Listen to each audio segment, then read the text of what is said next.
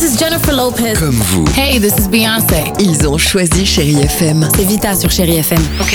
Feel good music pour moi, c'est nos classiques, c'est Beyoncé, c'est Destiny's Child, c'est Bruno Mars, c'est tous ces artistes que moi j'ai écoutés euh, jeune et que j'écoute encore et qui m'inspirent énormément. The fantastic Bruno Mars. J'adore Chérie FM pour ça. Chérie FM. Chérie FM. Sherry FM. Feel good music.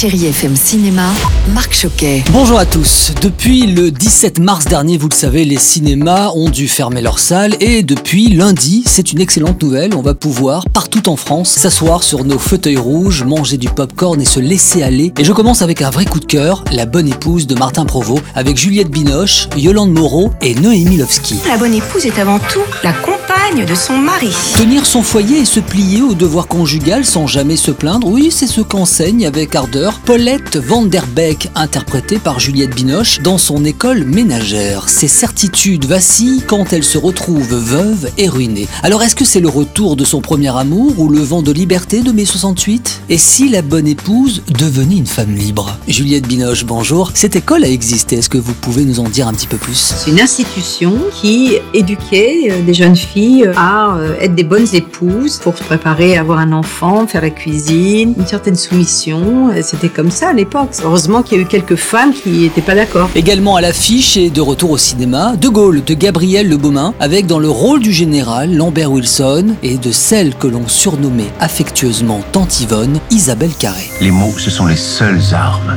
qui me restent. Si ce film raconte une partie de la vie importante du général, il met aussi en lumière la magnifique histoire d'amour entre Charles et Yvonne Et puis je voulais terminer avec un film d'animation coréen remarquable, Nous les chiens, un dessin animé dans lequel les réalisateurs nous posent une question, à savoir ce qui arrive aux chiens abandonnés par leur maître, tout en réussissant à mettre de la poésie dans ce triste scénario. Mon maître m'a dit de ne pas bouger d'ici.